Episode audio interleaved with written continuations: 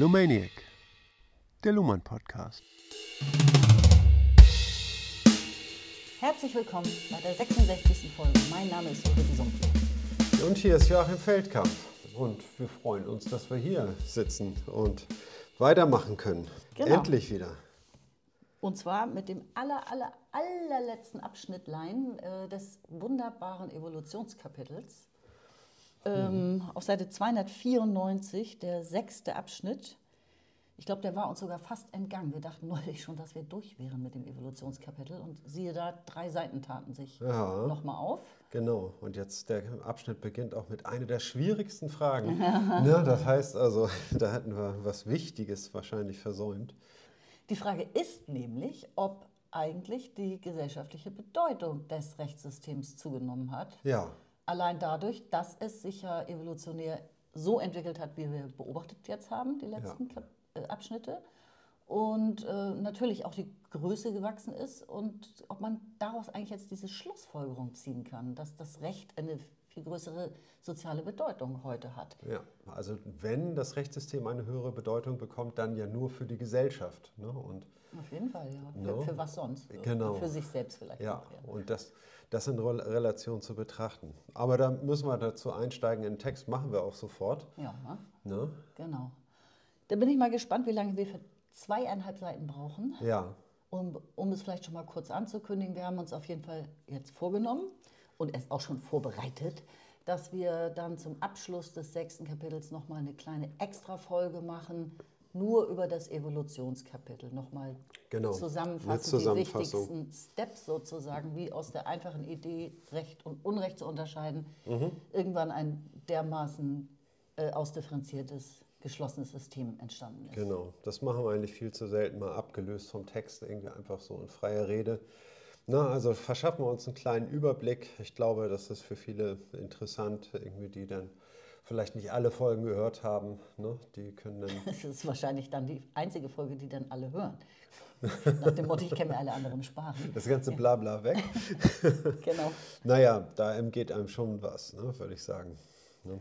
Aber je nachdem, wie intensiv man damit arbeiten möchte. Gut, aber ich würde sagen, wir steigen ein in den Text. Ne? Ich fange an zu lesen. Im wunderbaren äh, Surkamp-Taschenbuch Reihe Wissenschaft Niklas Luhmann, das Recht der Gesellschaft auf Seite 294. Zitat Anfang, Doppelpunkt, Anführungszeichen oben.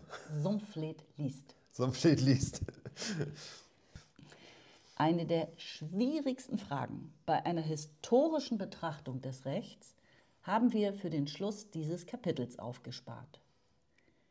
Kann man sagen, dass infolge der evolutionär entstandenen Eigendynamik des Rechtssystems, dessen gesellschaftliche Bedeutung und vor allem dessen Größe zugenommen hat? Wenn man diese Frage auf absolute Zahlen bezieht, ist dies selbstverständlich der Fall. Es gibt mehr Juristen und mehr Gesetze als früher. In Klammern, wenngleich in regional sehr unterschiedlicher Weise, wie man an einem Vergleich von Japan und den USA leicht erkennen kann.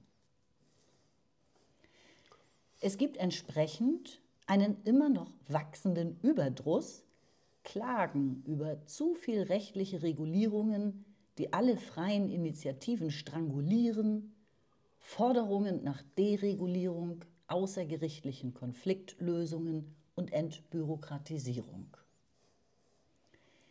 Dem kann jedoch leicht entgegengehalten werden, dass solche Hypertrophierungen oder so scheint es in allen Funktionssystemen zu beobachten sind. Ich schiebe mal kurz eine Hypertrophierung, würde ich einfach mal so als Aufblähung übersetzen. Ist ein bisschen lax, aber ne, es kommt äh, also aus der Medizin und äh, ja, irgendwie das übermäßige Wachstum des Herzens oder bestimmter Körperteile im Vergleich zum normalen Wachstum des Körpers, ne, die dann übertrieben groß werden. Oder, ja.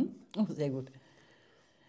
Okay, dem kann jedoch leicht entgegengehalten werden, dass solche Hypertrophierungen oder so scheint es in allen Funktionssystemen zu beobachten sind. Vom politischen System bis zum Erziehungssystem, von der wissenschaftlichen Forschung bis zum Geldmedium der Wirtschaft.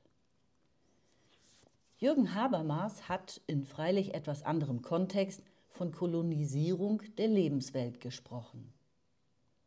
Mit anderen Worten, die Alltagsbedeutung der Funktionssysteme nimmt zu. Und es gibt in vielen Hinsichten Gegenbewegungen des Zurück zum natürlichen Leben, die ihre Ziele jedoch kaum erreichen. Im Allgemeinen entsteht daraus das paradoxe Phänomen, dass Gegenbewegungen wiederum die Strukturmittel der Funktionssysteme in Anspruch nehmen müssen, so als ob es gelte, Biopflanzen zu züchten. Verwaltungsvereinfachungen erfordern Prüfvorschriften und Prüfvorgänge, die die Verwaltung zusätzlich belasten. Ja. Okay, wir gehen aus davon, dass eine Evolution stattgefunden hat. Und wie hat sich jetzt das Recht verändert in Bezug auf die Gesellschaft? Ist es wichtiger geworden? Das Rechtssystem hat es an, an Bedeutung äh, zugenommen? Ist es äh, größenmäßig? Hat es irgendwie ein größeres Gewicht innerhalb der Gesellschaft? Mhm. Ne? Das ist die äh, Fragestellung. Und, und wie müsste man da rangehen, um, um das beantworten zu können? Ne? Das kommt ja eigentlich gleich noch, ne? Ja. wie man rangehen müsste. Genau, ne? also hier sagt er einfach nur mal so ein paar eingehende Betrachtungen. Ja, wenn man das, wie sollte man das jetzt beurteilen? Wenn man jetzt mit Zahlen daran geht, irgendwie, ne? also wiegen wir mal das Rechtssystem im Vergleich zur Gesellschaft ne? in absoluten Zahlen.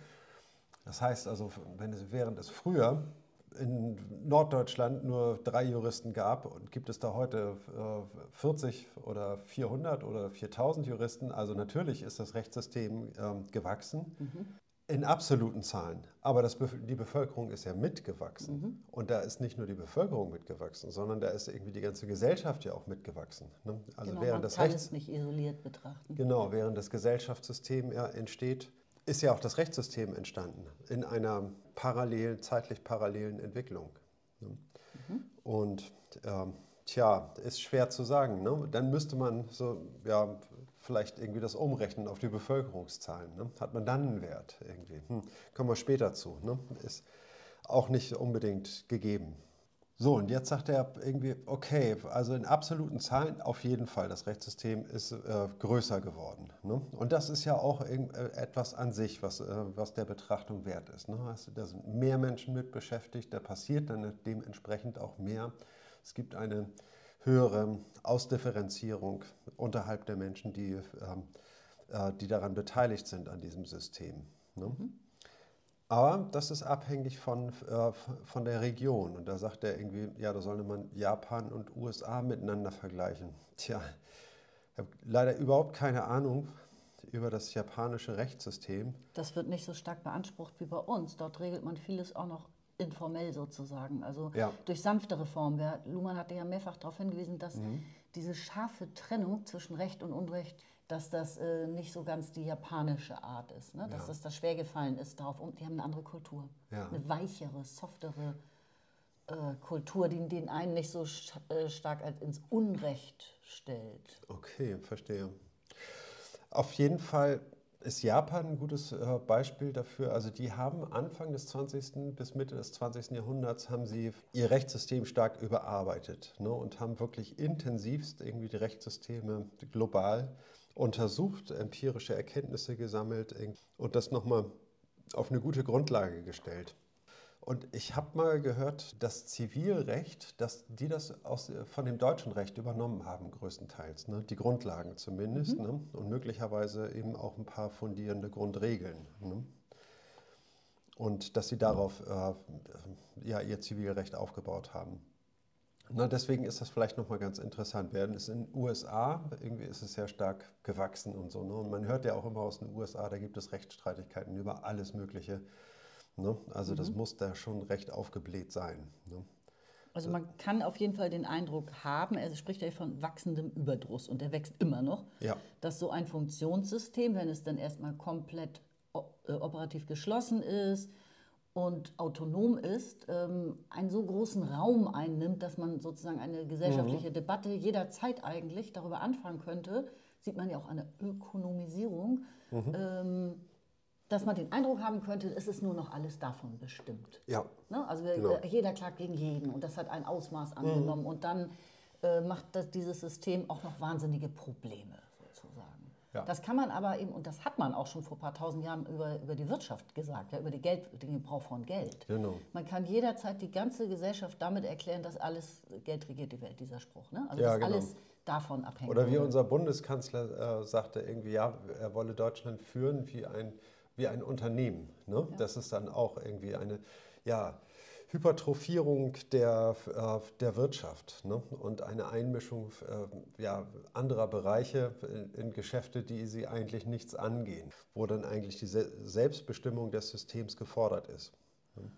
Und da sagt Luhmann doch jetzt, also Jürgen Habermas hat von Kolonisierung der Lebenswelt gesprochen. Ja. Und, und Luhmann formuliert anders und sagt allgemein hat die Alltagsbedeutung aller Funktionssysteme zugenommen.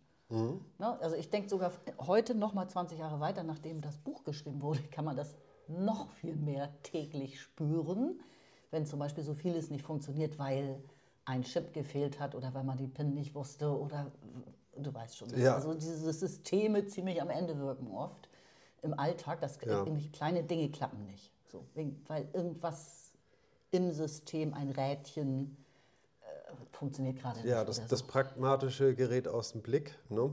Und, äh, und die Systeme bestimmen in Bereichen irgendwie und machen das nicht unbedingt gut. Ne? Und irgendwie also die wirtschaftliche Gestaltung, meinetwegen des Bankwesens, ne? erfordert, dass es weniger Filialen gibt, irgendwie, weil nicht mehr so viele Kunden, dann muss man halt weite Wege auf sich nehmen. So. Und ähm, ja, viele Dinge funktionieren dadurch auch einfach nicht mehr. Ne? Genau, und die, dieser Satz, dass die Alltagsbedeutung zunimmt, das kann Ja. man, glaube ich, tatsächlich sagen. Also über die, die Funktionssysteme haben Ja. alle Organisationen und Institutionen und jetzt Mhm. ist noch die Digitalisierung zum Beispiel aktuell auf alles drauf gesattelt. Mhm. Ähm, und die äh, re regeln ja, wie Inklusion bzw. Exklusion läuft. Ob Ja. du jetzt teilnehmen kannst am was auch immer Programm oder nicht. Ja. Ne, und da knirscht es.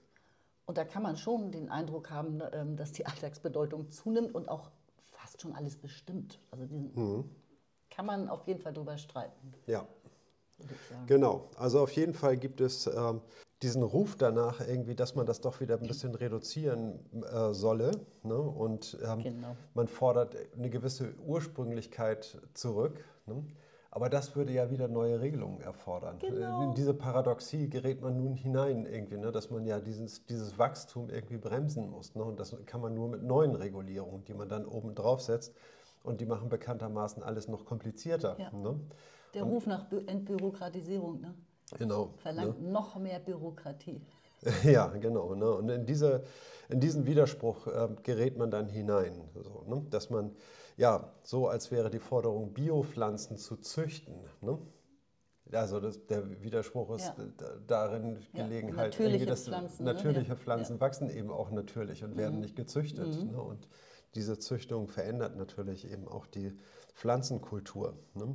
Und Ja, und es ist auch diese Sehnsucht nach weniger Komplexität, dass man eben das überhaupt noch begreift, je nachdem, welche Dienste man überhaupt oder ne, Funktionen man gerade in Anspruch nehmen muss in einem System. Ja. Also meinetwegen äh, kann der Fernseher nicht einfach wieder nur mit einer Fernbedienung auskommen und Ja, genau. äh, ne, muss ich denn, weiß ich nicht, diese, dieses neue Handy haben, um am, im Supermarkt an der, der Kasse zahlen zu können und Ja. so weiter.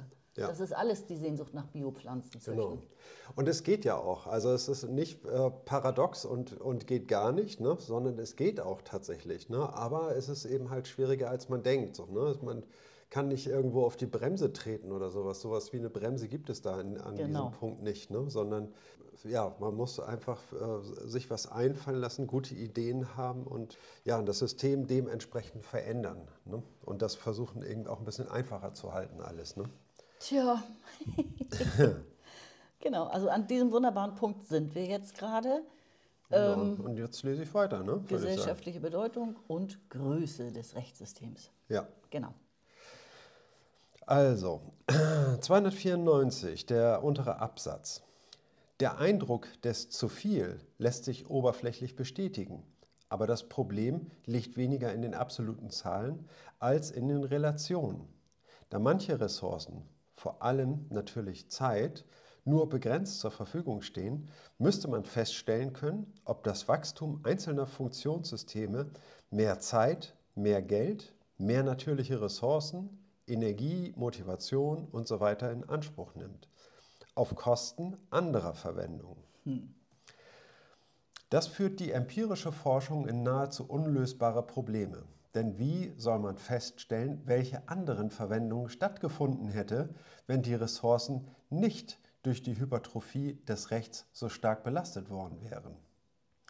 Vor allem ist es aber unrealistisch, bei, einen, bei einem solchen Untersuchungsdesign von Summenkonstanzannahmen auszugehen. Denn die Gesellschaft insgesamt hat an Größe und Komplexität zugenommen. Mit einer Zunahme gesellschaftlicher Kommunikationsmöglichkeiten wachsen auch die Möglichkeiten, den Bedarf zu befriedigen. Mhm. Ja, ich glaube, das haben wir schon ziemlich gut eigentlich interpretiert. Ne? Es geht um Relation, dass man eben das, äh, ein Funktionssystem gar nicht isoliert und seine Entwicklung gar nicht isoliert betrachten kann, sondern man mhm. muss erstens die Gesamtgesellschaft sehen, in dem es überhaupt stattfindet und zweitens alle anderen Funktionssysteme ja. äh, und die gegenseitigen Interdependenzen auch zwischen Funktionssystemen. Ähm, es wäre wissenschaftlich nicht ernsthaft zu untersuchen, so verstehe ich ihn, weil äh, es diese Summenkonstanzen äh, überhaupt nicht geben kann. Also äh, alles wächst, ist miteinander verbunden, die Komplexität ist viel zu groß um da irgendwo einen, einen Punkt setzen zu können, einen Schnitt machen zu können, glaube ich. Ja.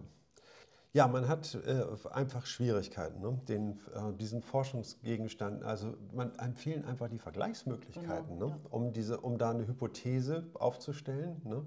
und zu sagen, irgendwie ja, das ist irgendwie verschwendet mehr Ressourcen, als zur Verfügung stehen für mhm. das Rechtssystem, das verschwendet mehr Ressourcen, als ja, in einem alternativen Modell, was soll dieses alternative Modell sein? Ne? Wir haben eine Gesellschaft und diese Gesellschaft kann mit keiner anderen Gesellschaft verglichen werden. Also so, dass man ganz klare Rückschlüsse auf gesellschaftliche mhm. Systeme ziehen könnte. Es gibt kein zweites Deutschland. Ja, höchstens ne, sowas wie Mormonen oder sowas, vielleicht ja. einen kleinen, begrenzten geografischen Raum, ja. in dem Menschen äh, meinetwegen äh, bestimmte Veränderungen verweigern und nicht mitmachen oder so. Vielleicht so, ne? aber im Grunde genommen braucht man ein Zwillingssystem, ne, was ab einem gewissen Punkt andere Erlebnisse gemacht hat als das andere System ne, und dann äh, und spezifische, aus einer Entscheidungssituation spezifische Rückschlüsse gezogen werden mhm. können. Vielleicht ganz interessant, die Teilung von Deutschland. Ich meine, Deutschland war total zer, äh, zerwühlt nach dem Krieg natürlich, ne, aber dann ist eine Trennlinie eingezogen worden und da hat man eine parallele Entwicklung gesehen, ne? die äh, in Ostdeutschland und Westdeutschland. Die nicht vergleichbar ist. Ne? Die nicht vergleichbar ist, weil äh, Ostdeutschland Aber hat ja nicht am internationalen sie, Handel sie teilgenommen. Sind, das will ich ja genau sagen, dass sie vergleichbar sind, ne? weil nämlich die, äh, die Menschen in Deutschland ähnliche Denkweisen äh, in Ost und West zunächst mal gehabt haben. Wir haben also gleiche Anfangsbedingungen mhm. gehabt ne? und daraus hat sich dann, haben sich zwei komplett un unterschiedliche Nationen, die voneinander weitgehend getrennt sind, äh, herausentwickelt. Na, da kann man kann ein Soziologe etwas mit anfangen. Das ist eine ganz besondere mhm. Situation. Mhm. Ne? Eine ähnliche Situation in Nord- und Südkorea. Ne? In den Anfangsjahren. Ja. Ne? Ja. Und dann äh, später verliert sich dann eben auch diese Voraussetzungsgleichheit oder Parallelität. Ne? Ja. Aber das, das fehlt eben für solch eine Forschungshypothese, ne? weil wir eben nur diese Gesellschaft sehen können äh, und nicht die Gesellschaft, die e, eventuell, wenn man jetzt auf bestimmte Entscheidungen verzichtet hätte oder Umstrukturierungsmaßnahmen, äh, wie sich dann alles entwickelt hätte. Das müsste man haben, ne, um eine solche These belegen zu können. Mhm. Ne? Also diese Summenkonstanzannahme ist auch eine schwierige Formulierung. Was heißt denn Summenkonstanz in einer komplexer werdenden Gesellschaft? Also diese Gesellschaft ja, ist graduell gewachsen, also es sind mehr Einwohner Deutschlands irgendwie deutlich zu verzeichnen und da äh, hat sich sehr viel getan, aber die ganze Gesellschaft ist viel komplexer geworden. Genau, ne? also es die gibt eine viel stärkere Differenzierung des wirtschaftlichen Bereiches, der wirtschaftlichen Organisationen und so weiter. Ne? Ja, ja, nee, vor allem eben die Bevölkerungszahlen sind einfach überhaupt nicht so aufschlussreich, sondern das äh, betont ja hier im ersten Satz dieses Abschnittes nochmal, dass es um Relation geht. Und mit absoluten ja. Zahlen kann man eigentlich fast gar nichts anfangen. Genau. Sondern es geht ja um die Verhältnisse Richtig. zwischen verschiedenen Aspekten. Genau. Ja, und dann haben wir eben noch die Situation, ja, ist das unbedingt schlecht? Er sagt, mit einer Zunahme der gesellschaftlichen Kommunikationsmöglichkeiten wachsen auch die Möglichkeiten, den Bedarf oder den steigenden Bedarf äh, zu befriedigen. An ne? Recht, an Rechtsprechung sozusagen, oder? An, ja. Nicht nur an Rechtsprechung, das heißt also, mit der wachsenden Komplexität der Gesellschaft und des Rechtssystems sind gleichzeitig aber auch äh, wachsende Möglichkeiten einer Befriedigung gegeben. Das heißt also, man kriegt mehr Dinge geregelt, mhm. irgendwie so, dass sie, okay. ähm, dass sie funktionieren. Ne? Wenn, äh, wenn die Komplexität ja. des Gesellschaftssystems eben steigt, weiter ausdifferenziert ist, ne, Dinge voneinander unterschieden werden können und deswegen auch adäquat beurteilt werden können. Richtig, hatten wir, glaube ich, auch sogar gerade im letzten Abschnitt, weiß ich nicht mehr ganz genau, aber dass mit steigender Komplexität ein System die Variabilität seiner Operationen erhöht. Ja. Also es ist in der Lage, mehr unterschiedliche Operationen durchzuführen. Richtig. Dafür sinkt so ein bisschen die Redundanz, äh, die Konsistenz. Ne? Also äh, man ist nicht mehr in der Lage, konsistent immer sich äh, an allen anderen ja. Rechtsprechungen, äh, Kommunikation zu orientieren, weil, es, weil die Komplexität es eben verhindert teilweise. Genau, ne? Ja. es schafft eine unübersichtliche Gemengelage ne? genau. und da kann man nicht immer mithalten. Ne? Also diese äh, Freiheit und Offenheit, sage ich mal, da dann eben an, an solchen Stellen ähm, eigene Wege zu gehen, äh, macht eben auch vieles möglich. So ist es. Dann lese ich weiter. Ja? Mhm. 295, zweiter Absatz.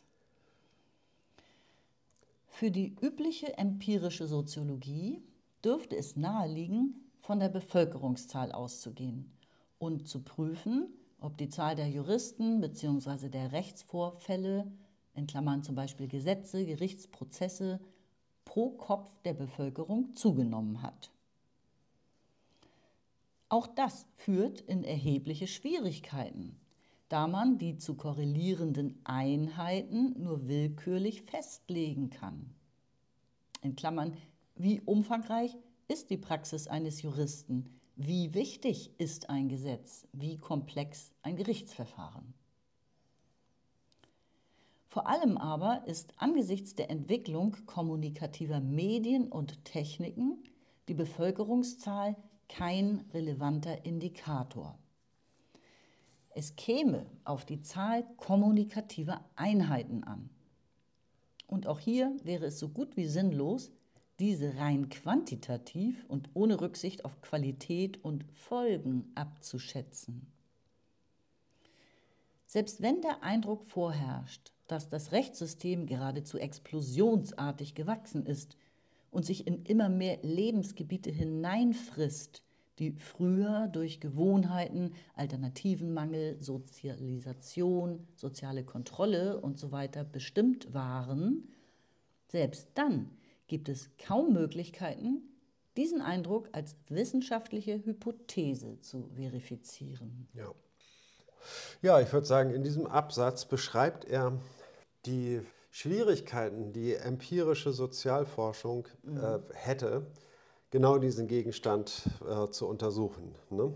An welchen Relationen kann man sich festhalten? Ne? Welche Zahlen kann man zugrunde legen? Ne? Warum äh, diese Zahlen und nicht andere Zahlen?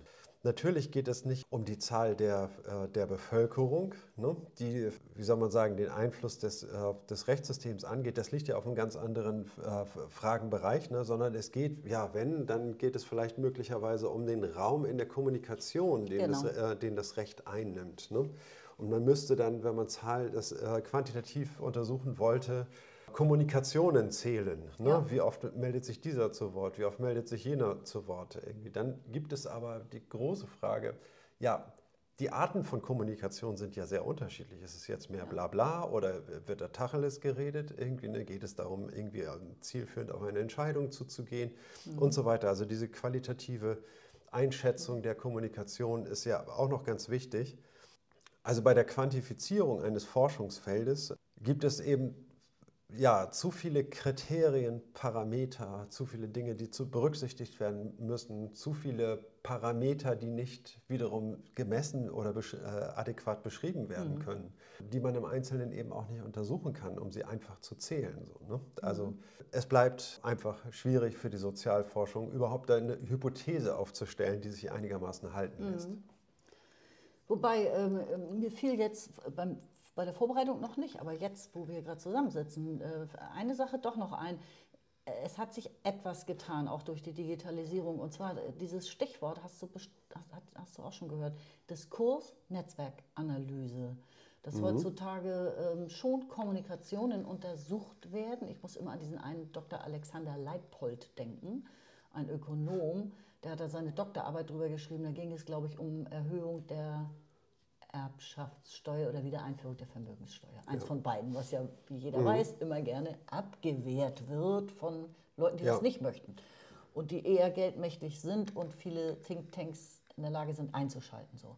Und das hat er, eine, ähm, also wirklich toll, auch grafisch aufbereitet, äh, untersucht, wann, zu welchem Zeitpunkt, aber eben nur über Massenmedien messbar, ähm, sich welche Akteursebenen eingeschaltet haben. Auch bis zuletzt dann mal die Gewerkschaften, die sind ganz spät ja. gekommen. Okay. Ähm, aber der Nachteil ist natürlich, dass auch er, in diesem Fall zum Beispiel, eben das nur anhand von Verbreitung, den großen Verbreitungsmedien untersuchen ja. konnte. Und natürlich ist er nicht im, am Stammtisch dabei, wenn sich Leute darüber unterhalten oder in unserer guten Stube oder in allen anderen Winkeln der Gesellschaft. Mhm. Immerhin ist es aber ein guter, ein super Ansatzpunkt, finde ich. Ja, finde ich ne? auch. Also. An, anhand von Kommunikation, also auch irgendwie qualitativ, die haben natürlich schon untersucht, ist das Pro, ist das Contra mhm. und so weiter. Ne? Wie viel Raum nimmt das ein, all solche Dinge. Ja. Also das ist, da ist ein Fortschritt zu sehen, immerhin. Ja, genau. Also die, natürlich macht die empirische Sozialforschung äh, macht äh, da auch große Fortschritte, hat eben auch durch die Computertechnik irgendwie natürlich äh, ein riesiges Forschungs Forschungsfeld, was Luhmann qua äh, seiner frühen Geburt äh, nicht wissen kann, irgendwie, ne? welche Möglichkeiten sich aus dem Internet ergeben, genau, welche Möglichkeiten ja. die empirische Sozialforschung zum Beispiel durch KI hat. Ne? Mhm. Ne, das ist ja auch noch ähm, äh, so ein Feld. Ne? Also da hat sich natürlich ganz, ganz viel getan ne? in, in, diesem Bereich. Und was du eben gerade erzählst, ne? wann erreicht ein Thema bestimmte Organisationsebenen so, ne? das ist natürlich genau. irgendwie so auch ein und mit welchen Punkten. So, ne? Das sind natürlich dann auch Ergebnisse, die sich empirisch messen lassen. Ich meine, diese Ergebnisse würden jetzt trotzdem nicht die eingangs gestellte Frage belegen, dass das Rechtssystem so hypertrophiert ist, dass es jetzt bald platzt und wir es nicht mehr brauchen. Oder man kann immer noch nicht sagen, die gesellschaftliche Bedeutung hat ja. deswegen überhaupt zugenommen. Ja. Ne, ich will nur darauf hinweisen, dass man, glaube ich, in die richtige Richtung denkt, wenn man Luhmann mag ja. Ähm, dass mehr die Kommunikation mittlerweile auch tatsächlich äh, kritisch in Anführungszeichen untersucht wird. Ja. Dass man davon ausgeht. Also es ist, ist, ich meine, Luhmann will sagen, und das hat auf jeden Fall immer noch Geltung, ne? empirische Sozialforschung hat es bei der Antwort auf diese Frage, ne, ob, das, ob die Rechtssysteme durch ihre Eigenständigkeit und ihre Evolution an Bedeutung zugenommen haben ne, und an Größe zugenommen haben und ob sie ja unsere Lebenswelt überkommen und, äh, und beherrschen, ne? ja. ne? also kolonialisieren irgendwie. Und in welchem Maße sie das tun, ne? das also zu erforschen, ist schwierig. Ne? Absolut. Das ist die Aussage. Und das bleibt es auch. Das kann ja. man auch 20 äh, Jahre später sagen. Ja. Ich lese weiter auf Seite 295. Ne? Mhm. Das ist der letzte Absatz, die letzten acht Zeilen. So, Luhmann sagt, das sollte ein Anlass sein, beim gegebenen Forschungsgegenstand auf Aussagen, die sich auf die Einheit des Rechtssystems beziehen, im Kontext evolutionärer Veränderungen zu verzichten. Ne? Mhm. Auf Aussagen sollte ganz verzichtet werden. Man kann gewiss feststellen, dass sich in der Evolution des Rechtssystems Strukturen ändern, dass neue evolutionäre Errungenschaften ausgebildet werden, vielleicht auch dass die Erwartungen an die Juridifizierung von Sachverhalten sich verändern, dass zum Beispiel mit verbesserten Verfahrens- und Beweistechniken Formalismen abgebaut und innere Tatbestände rechtlich relevant werden können. In diesem Sinne ist auch die These von Friedman zu verstehen, dass sich die Erwartungen an Gerechtigkeit im Sinne einer Schicksalsausgleichsfunktion verschieben. Noch stärker verallgemeinernd wird man auch sagen können, dass eine volle Ausdifferenzierung des Rechtssystems zur Universalisierung des eigenen Codes führt und keine Sachverhalte mehr kennt, die aus der Natur der Sache etwa als familieninterne Angelegenheiten, für rechtliche Regelungen in Betracht kommen. Nicht in Betracht kommen. Nicht in Betracht kommen. Ja. Also es gibt keine Sachverhalte mehr, die nicht in Betracht kommen. Ja.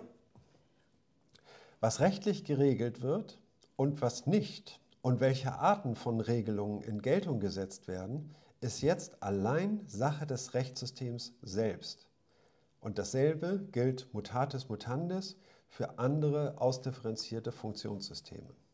Mutatis heißt, mutatis mutandis heißt irgendwie einfach nach Änderung aller, aller zu ändernden Relationen. Ne? Wenn man eine Metapher überträgt, eine Metapher ist immer von einem Gegenstand auf einen anderen Gegenstand zu übertragen. Ne? Wenn man sagt, der Volkspark ist die grüne Lunge der Stadt Hamburg, ne? dann ist sozusagen ein Organismus eine Organismusmetapher herangezogen und die wird mutatis mutandis auf die Gesellschaft übertragen. Und dann werden sozusagen von dieser Metapher alle Unterschiede abgeschnitten und nur noch die, nur noch die Relation übrig bleibt. Ne? Okay. Das heißt diese Formulierung mutatis mutandis. Also dasselbe gilt mutatis mutandis für andere ausdifferenzierte Funktionssysteme. Richtig. Beschränkungen sind nur noch als Selbstlimitierungen realisierbar. Aber all diese Aussagen sind und bleiben Aussagen über die Strukturen des Systems und deren Variationen. Sie lassen keine Rückschlüsse auf die Zu- oder Abnahme der gesellschaftlichen Bedeutung des Rechts zu. Auch im abschließenden Kapitel, das sich diesen Fragen nochmals zuwenden wird, werden wir nicht zu Prognosen kommen. Der Evolutionsbegriff selbst schließt Prognosen aus. Ja, sehr schön. Gehen wir nochmal an den Anfang zurück. Ja, und gehen das nochmal durch. Ne? Mhm. Also, die Theorie sozialer Systeme über die operative Schließung und äh, Autonomisierung und Ausdifferenzierung von Funktionssystemen wie dem Recht lässt keine Schlüsse zu. Was die eingangs gestellte Frage betrifft, äh, hat die gesellschaftliche Bedeutung eines solchen Funktionssystems jetzt zugenommen. Und vor allem betont Luhmann keine Schlüsse, die sich auf die Einheit eines gesamten Funktionssystems wie des Rechts beziehen. Na, es, sie lässt andere Schlüsse zu, aber mhm. man kann eben nicht einfach sagen, so ein Funktionssystem, was sich autonomisiert hat, mhm. äh, dessen gesellschaftliche Bedeutung steigt und dann dementsprechend auch noch eine Prognose daraus ableiten.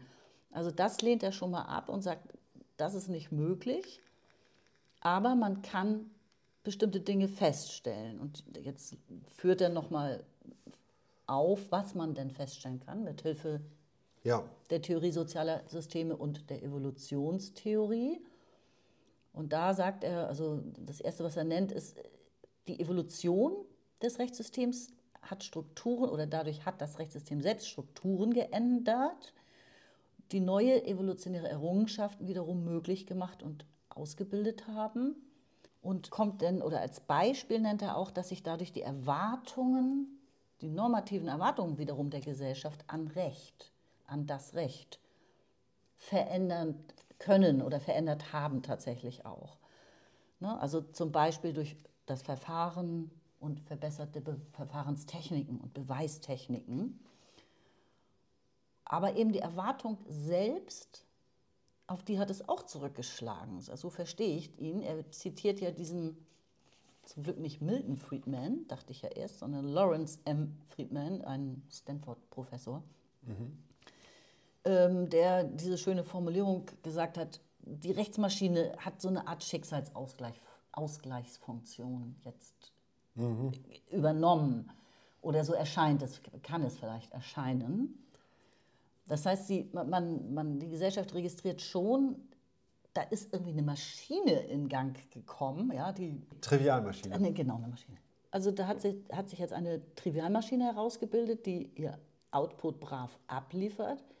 Aber die Gesellschaft guckt sich das ja auch etwas ratlos an durch die Veränderungen über die Jahrhunderte und hat, also lernt ja mit dem Funktionssystem und, und begreift ja auch zunehmend mehr, dass da eben dieses Output rauskommt, aber viel mehr als Schicksalsausgleich ist es eventuell nicht. Kann man, also die Erwartungen verändern sich. Das schlägt zurück auf die Erwartungen in der Gesellschaft.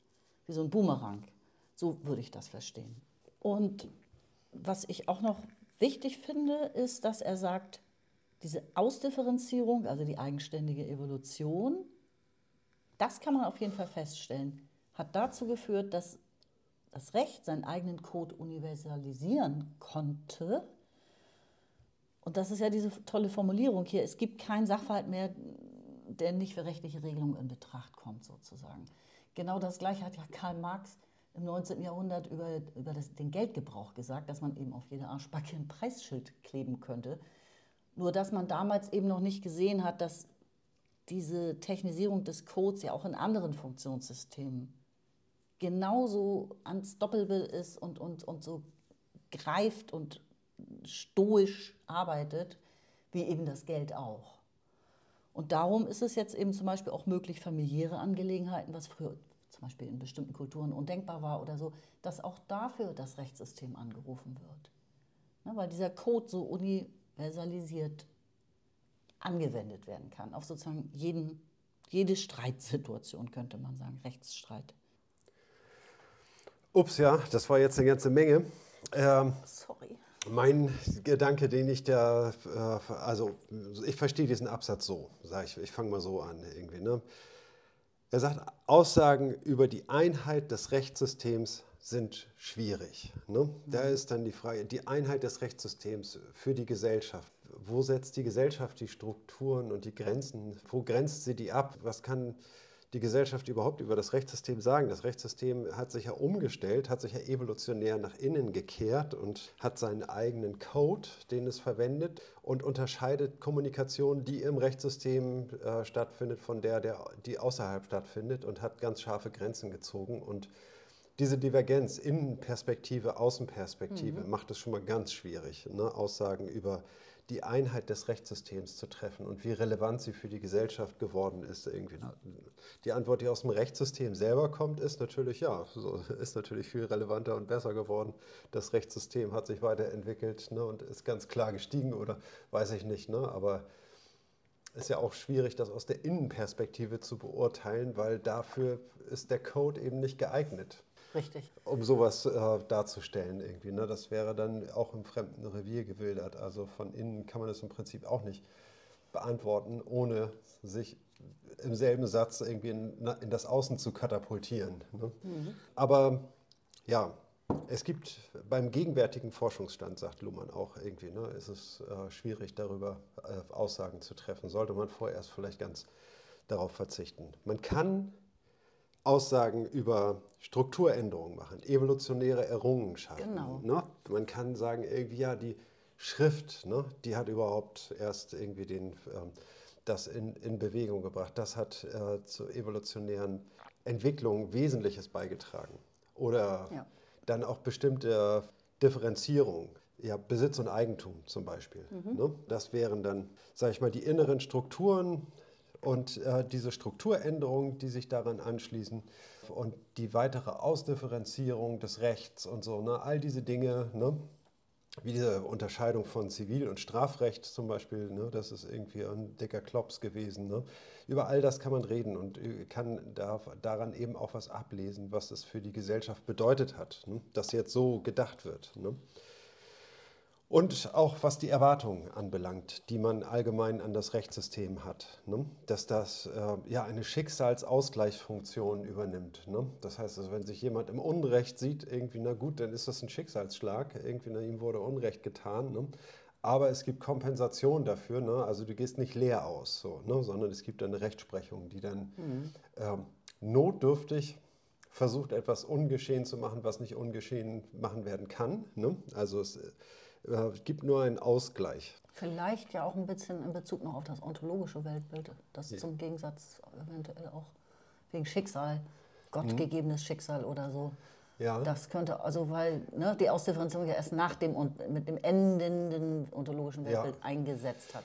Ja, ich meine Schicksal jetzt nicht so in diesem emphatischen Sinne, ne, dass man irgendwie, es gibt ja so diese Glaubensfrage, glaubst du an Schicksal, ne, dass, unsere, dass unser Lebensweg vorherbestimmt ist. Ne? Ich glaube, das ist in einem viel laxeren Sinne gebraucht, ne, dass man, dass der Lebenslauf irgendwie, wenn man so zurückblickt, irgendwie, ja, dann hat sich das und das ergeben und das und das ergeben, das war ja alles nicht vorhersehbar mhm. ne, und dann war es halt so. Ne? Und das kann man eben auch als Schicksal bezeichnen, ne, das Lebensschicksal, ne, wie das im Rückblick. Ne? Ich glaube, das ist der Schicksalsbegriff, der hier verwendet wird. Und das Rechtssystem hat sich äh, eigenständig ausdifferenziert. Es hat sich nach innen gekehrt. Operative Geschlossenheit. Ne? Und äh, von da an gilt dann nur noch die Binnenperspektive des, des Rechtssystems. Ne? Was kann das Recht über sich selber aussagen? Wir nehmen mhm. natürlich den Rechtsbegriff, den das Rechtssystem selbst verwendet und nicht irgendeinen anderen Rechtsbegriff. Genau. Ne? Und so, wie man diesen Begriff vertreten kann, äh, wie das Rechtssystem ihn verwendet oder dass man zumindest innerhalb des Rechtssystems darüber streiten kann. Ne? Wir haben ja noch den schönen äh, Begriff Gerechtigkeit obendrein. Ja. Und Gerechtigkeit ist ja, wie wir gesehen hatten, so eine Kontingenzformel. Die, die Funktion besteht ja eigentlich darin, dass man nämlich jetzt anfängt zu streiten ja. ne, und beide Seiten ständig kreuzt. Mhm. Ne, und das kann ja auch das Rechtssystem äh, durch Ausdifferenzierung nicht mh, hm, ändern oder äh, abschaffen oder so dass diese gesellschaftlichen Erwartungen an Gerechtigkeit andere Erwartungen sind als die Erwartungen, die das äh, Rechtssystem selbst als gerecht äh, formuliert. Ja. Mhm. Ne, dass da diese Differenz bleibt. Ja, das ist, das ist diese Differenz. Und äh, wenn man das jetzt noch stärker verallgemeinert, wie Luhmann hier in dieser in Zeile 4 auf Seite 296 sagt, noch stärker verallgemeinernd wird man auch sagen können, dass eine volle Ausdifferenzierung des Rechtssystems zur Universalisierung des eigenen Codes führt und keine Sachverhalte mehr kennt, die aus der Natur der Sache für rechtliche Regelungen in Betracht kommen. Nicht in Betracht kommen. Nicht in Betracht genau. kommen. Also das heißt, das lässt sich von, von, rechtlicher Seite her aus ohne weiteres denken, die ganze Zeit, ne? dass man irgendwie damit noch stärker voranprescht irgendwie, ne? und dazu übergeht, die ganze Gesellschaft irgendwie mhm. aus rechtlicher Perspektive zu beschreiben. Das ist aber dysfunktional. Ne? Das ist jetzt nicht unbedingt. Äh, ähm, zu beschreiben nicht, oder? Zu beschreiben oder? Sondern etwas zu, äh, also etwas zu, zu einem Rechtsstreit anzufangen. So würde ich es eher verstehen. In allen Winkeln, also bis hin zum Familienrecht, zum Beispiel Scheidung oder Kindeswohl und solche Sachen. Ja, genau. Also bis in, bis in ganz private Bereiche hinein irgendwie ne, lässt sich, sage ich mal, äh, dieser Code durchführen. Ne? Aber das ist ja äh, nicht, sage ich mal, an realen Prozessen gemessen, sondern nur eine theoretische Möglichkeit, mit der er hier spielt. Ja, warte mal. Keine, keine Sachverhalte mehr kennt, die, aus, die nicht in Betracht kommen. Also ich meine, das liegt doch dann wiederum an der Gesellschaft, ob sie das zulässt. Wenn ich jetzt sage, Weltraumrecht braucht Ja, das lässt sie natürlich so. nicht zu. Allein schon die anderen äh, Funktionssysteme, die eben auch das Gleiche für sich beanspruchen, wie das Wirtschaftssystem, das Politiksystem, na, die wollen sich ja nicht von dem Rechtssystem, sage ich mal, an die Wand drängen lassen. Ne? Und dieser Universalitätsanspruch äh, des Rechtssystems kann ja auf keinen Fall eingelöst werden. Nee, ach so, ja, okay. Universalitätsanspruch. Anspruch steht hier aber auch das, nicht, oder? Pass auf. Ich lese den Satz nochmal. Oder liest du den Satz vor, vielleicht? Noch stärker verallgemeinern wird man auch sagen können, dass eine volle Ausdifferenzierung des Rechtssystems zur Universalisierung des eigenen Codes führt und keine Sachverhalte mehr kennt, die aus der Natur der Sache für rechtliche Regelung nicht in Betracht kommen. Also das, das steht ja nicht, dass das der Code so ein... Also pass auf, noch stärker verallgemeinernd wird man auch sagen können. Also für mich steht darin ein ganz starker Konjunktiv. Ne? Noch stärker verallgemeinernd wird man auch sagen können, dass eine volle Ausdifferenzierung des Rechtssystems zur Universalisierung des eigenen Codes führt und keine Sachverhalte mehr kennt, die aus der Natur der Sache, für rechtliche Regelungen nicht in Betracht kommen. Da fehlen jetzt in der Tat die Konjunktive. Ne? Genau. Ne? Also das das, äh, insofern ist nicht klar, ob das deskriptiv ist oder spekulativ. Ich ne? würde sagen, das ist tatsächlich deskriptiv, weil ich habe mir auch die Mühe gemacht, die Fußnote da ähm, ja. tatsächlich nochmal durchzuwühlen, weil Das hat jetzt gerade mein Spanisch für gereicht, die zu verstehen. Er hatte nämlich so ein Beispiel angeführt, dass äh, Spanien 1883 ähm, hat man gesagt, also wer seine eigenen Gewaltangelegenheiten im eigenen Haus nicht geregelt kriegt, das ist ja, äh, und dafür das Recht anrufen muss, das ist ja für wahr eine Sklavengesellschaft, die sowas, also der versklavt sich dem, dem Recht sozusagen. Ja, ne? so. Und man konnte sich nicht vorstellen, dass äh, einer Privatperson sozusagen so, so das abgeknüpft werd, äh, werden könnte, dass das Recht ein System sich einmischen könnte. Das wäre wie eine, eine Kastration, sage ich mal, genau. der Okay. Ne? Und ich, also ich habe ihn tatsächlich so verstanden, dass er meint, man im Prinzip, so wie Marx mit, dem, mit, dem, mit, dem, mit der Arschbacke und dem Preisetikett, was man draufkleben könnte, also ja. dass er im Prinzip schon sagt, im Prinzip, das entscheidet das Rechtssystem, ob etwas juridifizierbar ist oder nicht. Also mhm. meinetwegen Genpatente heute oder Weltraumrecht oder irgendwie, ja. also auch Sachen, wo dann erstmal alle sagen, nein, mhm. wollen wir nicht, aber geht eventuell doch. Ja wie soll man sagen, das ist ja dieser Unstoppable, dieser Code, der nicht gestoppt werden kann. Wie dem auch sei. Ja. Ne? Also von die, diesem Zustand haben wir ja noch nicht, sage ich mal, dass das Recht sich in alle Winkel der Gesellschaft hinein dekliniert. Ne? Das stimmt. Sondern äh, wenn, dann haben wir einen Zwischenzustand, der vielleicht auf dem Weg dahin ist, aber das glaube ich eben eigentlich nicht, weil irgendwie da gibt es andere Systeme, wo ich das eher sehen würde. Zum Beispiel das Wirtschaftssystem. Ja. Das ist wirklich in die Winkel ja. der Gesellschaft tief hineingekrochen, hat das Privatleben komplett okkupiert und uns alle zu Konsumenten gemacht. Ja. Ne? Die jeden beliebigen, beliebigen Warenwunsch in 0, nichts erfüllt bekommen. Irgendwie einmal Amazon, zack, bumm, nächsten Tag ist das Paket vor der Tür. Das ist richtig. Also das Rechtssystem ist ja im Vergleich dazu überhaupt nicht missionarisch oder expansiv. Ne? Das ja. hat ja gar keine Lust, die Welt zu erobern und ja. äh, seine Fallleistungen um 20 Prozent zu steigern Jahr für Jahr. Ja, also das genau. gibt es ja alles nicht im Vergleich zur Wirtschaft. Ja, Im, Im Gegensatz. Genau. So, insofern ist es spekulativ ne? und man, es ist keine angemessene Beschreibung der Gegenwart jedenfalls. Ne?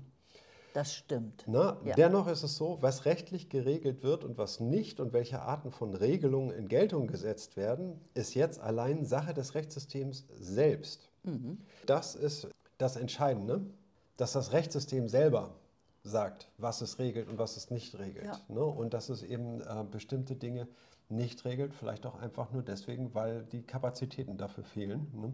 Und dann wird es aber auch nicht geregelt ne? und es ist im Rechtssystem dann eben auch nicht verankert, also schriftlich verankert, ja. irgendwie, dass es gemacht werden muss, weil dann würde man ja gegen gesetzliche Regelungen, da gibt es dann eben Mittel und Wege, sage ich mal, das zu vermeiden, irgendwie, ne? diese Bereiche auch noch zu okkupieren. Absolut, absolut. Ne? Ich, da, ich, da gibt es, glaube ich, ganz viele äh, Bereiche.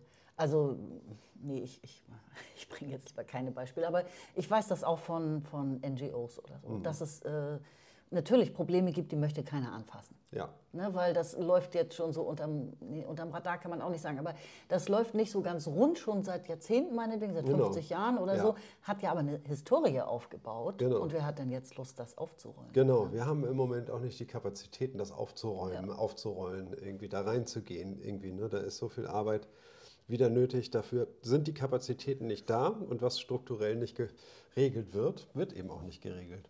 So, aber von der Idee her ist es so, dass Beschränkungen nur noch als Selbstlimitierung realisierbar sind. Mhm. Ne? Das sagt das genau aus. Ne?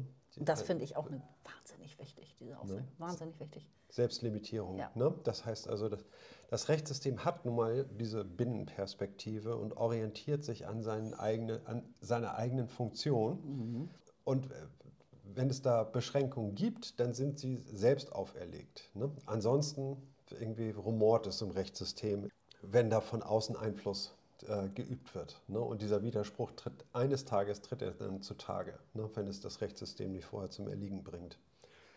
Ja, äh, darf ich dazu noch was sagen? Ja, klar. Also äh, übertrag das mal auf Politik. Weniger Konzernlobbyismus in der Politik ist nur möglich, wenn die Politik dazu bereit ist, sich selbst zu limitieren in dieser Hinsicht. Ja.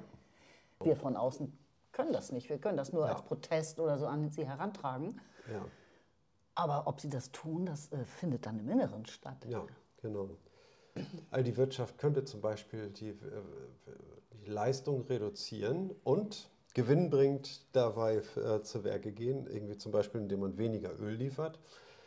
steigen die Preise. Sachen, ja. Ne? Ja. Dann, äh, irgendwie, Genau. ne? Das Ja. heißt also, wenn man Monopolist ist, braucht man ja nur, sag ich mal, die Lieferung zu reduzieren, schon steigen die Preise und dann, äh, und dann kann man danach richtig zulangen. So, ne? Und auf diese Art und Weise kann man steinreich werden, ohne Infrastruktur aufzubauen und logistische äh, Wege zu regeln und ähm, Produktionskapazitäten aufzubauen. Ne? Das, ähm, und das ist vereinbar mit einer wirtschaftlichen Denkweise. Okay, aber nichtsdestotrotz irgendwie, ne, wir müssen zurück zum Rechtssystem. Ich glaube abschließend diesen Absatz irgendwie, ne, der sagt es dann nochmal als Fazit ganz deutlich einfach. Ne? Aber all diese Aussagen sind und bleiben Aussagen über die Strukturen des Systems und deren Variationen. Sie lassen keine Rückschlüsse auf Zu- oder Abnahme der gesellschaftlichen Bedeutung des Rechts zu. Auch im abschließenden Kapitel, das sich diesen Fragen nochmals zuwenden wird, werden wir nicht zu Prognosen kommen. Der Evolutionsbegriff selbst schließt Prognosen aus. Genau. Ne? Wozu diese Betrachtung der Einheit des Rechtssystems? Wo, wozu diese Überlegung? Wächst das Rechtssystem? Wächst das immer weiter? Ist da ein komischer Trend, den wir vielleicht stoppen müssen? Ne? Oder den wir im Auge behalten müssen irgendwie? Ne? Ja, okay. Da ist man, wozu braucht man dieses Wissen? Man braucht dieses Wissen für Prognosen. Genau, Ne? Für ja. Prognosen, um dann reagieren zu können. Aber die Reaktionsmöglichkeiten sind ja da gar nicht gegeben. Noch weiter beschleunigen kann nur das System selber. Ne? Und das System bremsen kann auch nur das System selber. Ne? Ja, sich selbst, ja. Ne? Sich selber. Genau, und dann, das heißt also, wenn man das dann von innen heraus versuchte, ja, man weiß gar nicht, ob die Prognosen zutreffen ne, und ob man dann nicht ein fatales Ergebnis herbei, dabei herausbekommt. Ne. Wäre doch besser, sich an den äh, Problemen zu orientieren, die sich im Rechtssystem selber zeigen und nicht an irgendwelchen Prognosen zu orientieren, die möglicherweise äh, gar nicht das Richtige aussagen. Ne. Ja, ich meine, das geht ja eindeutig, äh, das zielt vielleicht auch nochmal in Richtung Verbreitungsmedien, große Medien, ich weiß nicht, auch Soziologie oder so, die großen Betrachtungen dieser Gesellschaft, politische oder soziologische oder auch manchmal wirtschaftliche, heutzutage so in den Verbänden oder so, die gehen ja immer in die Richtung, wir versuchen alles zu prognostizieren. Wir hören doch ständig XY-Weise, äh, Wirtschaftsweise, Rechtsgelehrte oder so. Also es, es wird ständig mit Prognosen operiert, weil die Gesellschaft wüsste ja immer so gerne, was in Zukunft passiert. Und dann werden natürlich eigentlich willkürlich äh, gesetzte Differenzen einfach mal in den Raum gesetzt und man geht von irgendwas aus, von irgendeinem recht willkürlich festgesetzten Aspekt, Thema einer Differenz oder so und versucht dann von da aus irgendwie so die Zukunft oder die Welt, die Gesellschaft, Entwicklung zu prognostizieren. Ja, Genau, also das passiert ständig oder kann man Ja. in die Irre laufen. Ja, der ganze wissenschaftliche Bereich gründet darauf, äh, zu prognostizieren zu können. Das heißt also, es gibt Gesetze der Natur, die erlauben es, Aussagen über die Zukunft zu treffen, weil die nämlich auch in Zukunft gültig sein werden, diese Naturgesetze. Ne? Und ähm, damit kann man vorhersagen. Ne? Die Zukunft vorhersagen, die zu, nicht nur die Zukunft vorhersagen, auch die Zukunft bestimmen. Ja. Ne? Das heißt, indem man Prozesse in Gang setzt, die in Zukunft äh, gewisse Wirkung erzielen. Ne? D- Dieser ganze Bereich der Wissenschaften dient der Prognostizierung. Ne? So auch die empirische Wissenschaft, die sich dann eben der Beobachtung des Rechtssystems widmet. Ne? Und ähm, sagt Luhmann, ja, Leute, schlechte Karten, Evolution lässt keine Prognosen zu. Ne? Evolution wird auch durch Katastrophen gesteuert ne? und hat ähm, da dann auch spezifische Wirkungen, ne? aber das sind nicht unbedingt die, auf die sich Prognosen gründen lassen. Richtig. Politische Programme ja so ähnlich. Die setzen sich ja auch einen Zweck und der ist ja in der Zukunft, da wird ja irgendwas definiert, so und so viel Prozent mehr der Weltbevölkerung sollen lesen und schreiben können Ja. oder so in acht Jahren. Ja. Darum machen wir dies, dieses Programm jetzt und so. Das sind ja auch alles Zukunftsprognosen, ohne dass Prognose da drüber jetzt steht. Aber ähm, ja, und dann erfüllt sich das vielleicht nicht genau, also da kann man so viel zu sagen. Genau. Es kommt natürlich nicht Ja. genau so wie heute prognostiziert. Ja, Na, also jedenfalls, wir, wir, wir leben, glaube ich, in einer prognosesüchtigen Gesellschaft, die damit auch recht äh, unreflektiert ständig operiert. Ja. Also wir hinterfragen das gar nicht so sehr. Genau. Ne, meinetwegen Welt, äh, äh, oder auch Klima, na, die, bei der Klimakrise, da komme ich schon ins Schwanken, das halte ich schon für recht genau, was prognostiziert wird. ja, Ähm, ne, aber andere Entwicklungen, meinetwegen globaler Norden gegen globalen Süden oder irgendwie, also Globalisierungsgewinner, Globalisierungsverlierer und so. Da werden so harte Differenzen gesetzt und dann rennt alles in diese Richtung und will Ja. dieses Problem jetzt lösen. Aber es, es beruht irgendwie auf Annahmen. Ne? Ganz interessant eigentlich auch diese Entwicklung, die äh, sich in Israel ne, mit Netanyahu, ne, der einschneidende Veränderung in der Aufstellung der Richterschaft, aber eben auch äh, einschneidende Veränderung in Bezug auf Gesetzgebung äh, und Veränderung rechtlicher Grundlagen ne, betrifft irgendwie. Und da ist eben einfach auch zu befürchten, dass von außen ein harter Eingriff in das Rechtssystem gemacht wird, ne, um da andere äh, Weichen und andere Strukturänderungen zu erzielen und äh, die Gesellschaft rebelliert. Ne? Das ist auch gut so. Ne? Aber äh, das, was dadurch evolutionär in Gang gesetzt wer- wird, ne?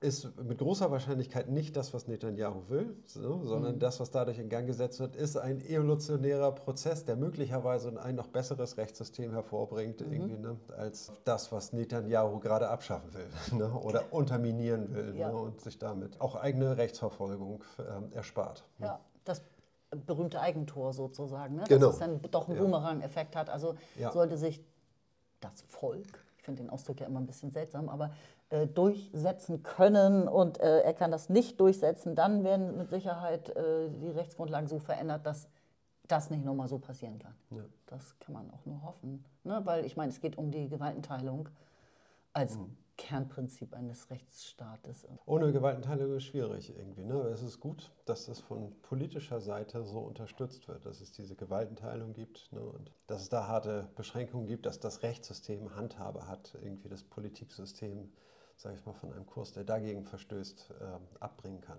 Ne?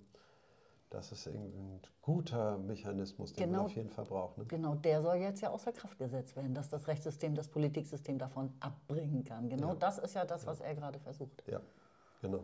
Naja, jetzt äh, sind wir aber auch schon hart an Prognosen, wie es weitergeht in der Welt. Ja, das war ein kleiner Exkurs, sage ich mal, so in Überlegungen, die sich wirklich unmittelbar an die Realität anschließen. Ist ja auch nicht verboten, ne? bei all diesem Theoriedampf hier. Theoriedampf, okay. Ich würde sagen, das war jetzt wirklich das sechste Kapitel. Ne? Also ich äh, finde, das ist ja mit das interessanteste Thema bei Luhmann überhaupt. Evolution, Evo ne? Evolution. Ja, Und- Evolution und wie sich das mit der Systemtheorie verbindet, mit der äh, Theorie von operativ geschlossenen autopoetischen Systemen im Sinne von Maturana, der lebende Organismen damit untersucht hat. Ne?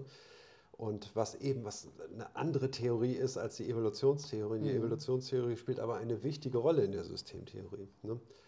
Ist super spannend, super spannend. Also eigentlich das beste Thema, finde ich auch, in der Systemtheorie.